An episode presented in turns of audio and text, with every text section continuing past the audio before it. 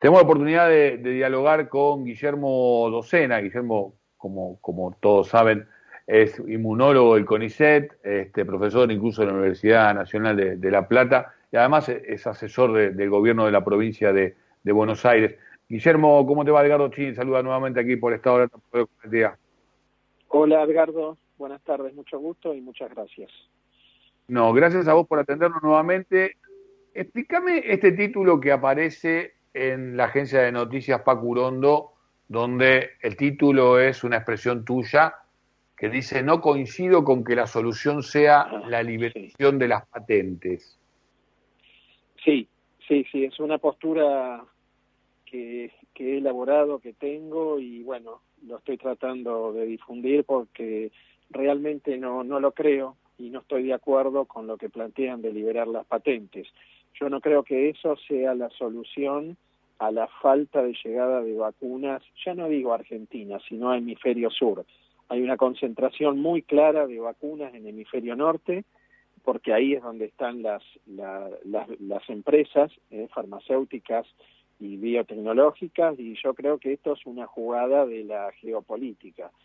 Eh, yo creo que esto se soluciona aumentando la producción de las vacunas, en algunos casos ni siquiera hace falta eso y el ejemplo es de Estados Unidos, el acopio que tiene tremendo de vacunas y lo están usando con otros fines, como ser eh, alentar el turismo para que la gente vaya a vacunarse, mientras en otros países como por ejemplo Brasil e India aumenta el número de muertos. O sea, en el hemisferio norte aumenta el número de vacunados y de vacunas que tienen disponible y en el hemisferio sur aumenta el número de muertos. Entonces yo creo que eso, desde mi visión personal y yo me hago cargo, eso tiene que ver más con cuestiones geopolíticas de polarizar lo que es el mundo y el control de los distintos países. Ahora, en el corto plazo, la posibilidad de la liberación de la patente no, no, no permitiría una, una mayor producción o un mejor y más rápido acceso, aunque no sea la solución definitiva. Lo que pasa que no es solo liberar las patentes, ya liberar las patentes es un problema, no es fácil, porque así como tenés países que están a favor de eso, tenés muchos, como por ejemplo Europa o, Suiza e Inglaterra, que no forman parte de, la comunidad europea, ellos están todos en contra. Inclusive a mí me llama mucho la atención Estados Unidos, porque siempre Estados Unidos defendió las patentes y defendió las a este tipo de empresas. Eh, suponete que se liberen las patentes, después tenés otros aspectos que yo no entiendo cómo los van a resolver. Pues, por ejemplo, pongamos un ejemplo, Pfizer, que es la que diseñó estas vacunas nuevas, le tiene que transferir a alguna otra empresa que vaya uno a saber cuál es, todos los secretos que ellos tienen en esa vacuna y en las otras vacunas. Tiene que dar los detalles de producción, los detalles que han eh, digamos, con los, los detalles con los que han diseñado la vacuna y después los que adoptan esa vacuna, en general van a tener que hacer una adaptación de las plantas, como es el caso de Richmond con Sputnik, que eh, no la van a producir acá, como decían de entrada, sino que recién a fin de año la van a producir, porque tienen que recibir, eh, ellos dicen que son 80 millones de dólares para ampliar la planta. O sea, por ahora lo único que van a hacer es recibir la vacuna y fraccionarla. Entonces, si todas las, estas empresas, que obviamente van a ser más chicas que estos grandes, eh, estas grandes empresas, tienen que dedicar inversión para eh, después producir algo que en realidad no se sabe si les va a dar ganancia, yo estoy eh, soy muy reticente, muy escéptico. Y después, ¿quién va a controlar los precios? ¿Deja de controlarlo el dueño de la vacuna? Lo va a controlar quién, el país que lo va a hacer, la empresa, un privado, eh, quién va a controlar la calidad de esas vacunas. O sea, te das cuenta que hay muchos puntos que yo los veo muy oscuros y el primero, para mí, el más complicado es liberar las patentes. Yo no creo que vaya a ocurrir eso. La única opción que le veo es que sea voluntario. O sea, el titular de una determinada vacuna diga yo lo quiero liberar y que cualquiera que me lo pida, yo le doy todos los detalles y que lo produzca y que las ganancias se las lleve él, no yo. Yo lo veo muy difícil. Guillermo, en paralelo, una de nuestras primeras entrevistas eh, dejabas también un mensaje optimista, mesurado por cierto, en lo que tiene que ver con el tiempo, hacia la producción nacional de vacunas.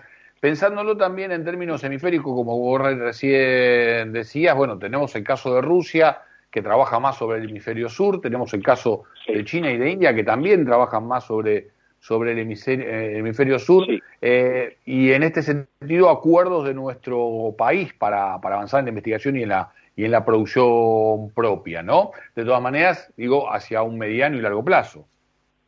Eh, sí, no sé si tan largo, ¿eh? porque si Sputnik, por lo menos que nos manden eh, la vacuna en bruto, digamos, y acá se fracciona y se envasa, eso se hace muy rápido y eso es lo que dicen que en junio ya van a tener, creo que habían dicho un millón de dosis. Ahora, después sí la producción puede llevar un tiempo, pues ya te digo, tienen que hacer la planta, tienen que adaptarla, tienen que equiparla y después una vez que se produce la vacuna tienen que hacer el control de calidad en Rusia, que es lo que ya han hecho ahora y han dicho que la vacuna que se fraccionó aquí tiene las mismas propiedades que la que se produce en Rusia. Entonces, eso sí, y yo creo que en algún momento lo escuché a Figueiras, el el, CEO mm. de, Richmond, que recién para fin de año se va a poder, producir aquí. O sea, hacer lo mismo que está haciendo eh, Science con AstraZeneca. Ellos sí lo que hacen es reciben, por decirlo de alguna manera, un pequeño volumen de la vacuna, lo expanden y ahí es donde tienen los millones de dosis que están enviando a México. Eh, la novedad también importante es que se va a poder envasar aquí, no va a haber que enviarlo a México. O eso yo sigo siendo muy optimista y, eso va, va a ayudar a mejorar. También yo creo que para dar otro mensaje positivo entre tantas pálidas que estamos dando, es que una vez que el hemisferio norte empiece a tener menor necesidad de las vacunas, esas vacunas las van a tener que vender y vas a ver cómo van a empezar a llegar a hemisferio sur. Y en el aquí ahora, Guillermo, digo, estamos en una situación de aislamiento prácticamente extremo, eh, volviendo eh, muy parecido a lo que fueron las, las primeras fases del año, del año pasado, aunque obviamente con, muchas otras actividades abiertas, ¿no? Eh, digo, producto también de la, de la situación del recorrido, con, del enfrentamiento a la pandemia que lleva más, que lleva más de un año. ¿Cómo visualizás los resultados que pueden tenerse? Y en todo caso, uno tiende a pensar que, eh, digo, una conclusión cierta va a demorar más que el final de este DNU, que va a ser el próximo lunes, ¿no? Sí, yo creo que sí.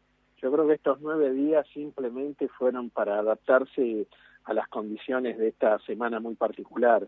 Eh, pero yo debería verse un impacto en las curvas. Lo que pasa recién se va a ver el viernes de esta semana.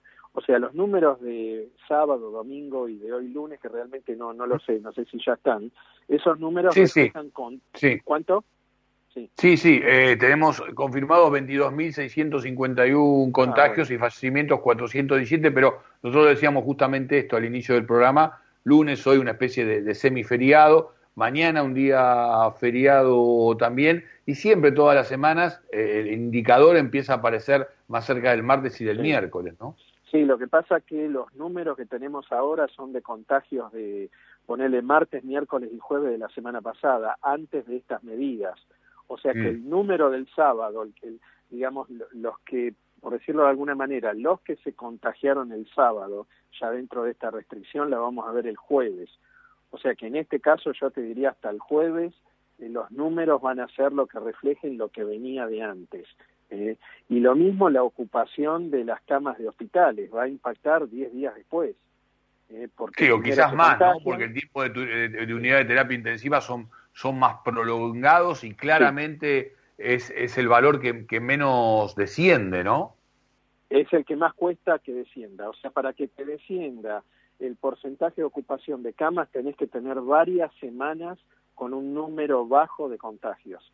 Por eso yo decía que con 20.000 contagios va a ser muy difícil que se liberen las camas de los hospitales. Hay que estar por lo menos en 10.000.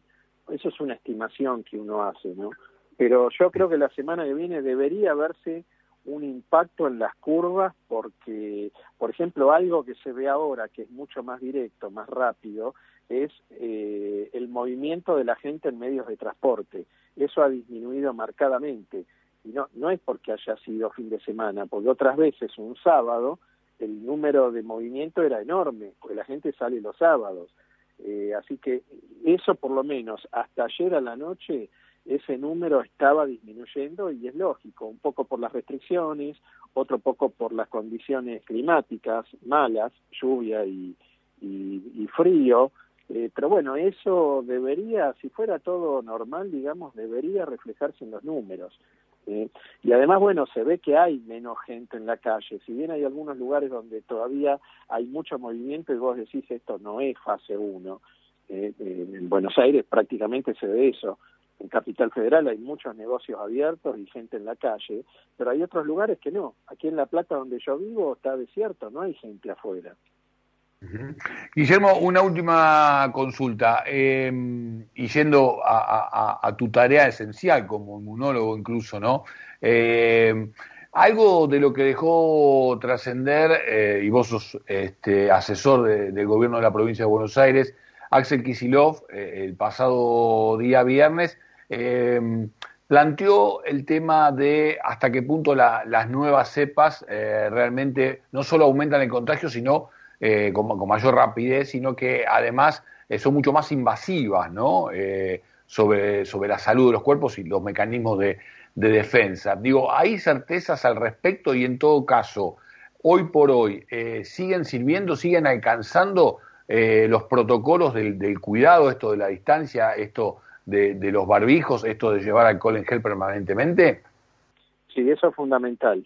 Eso es independiente de qué variante estemos hablando y de cuál sea la situación en el país.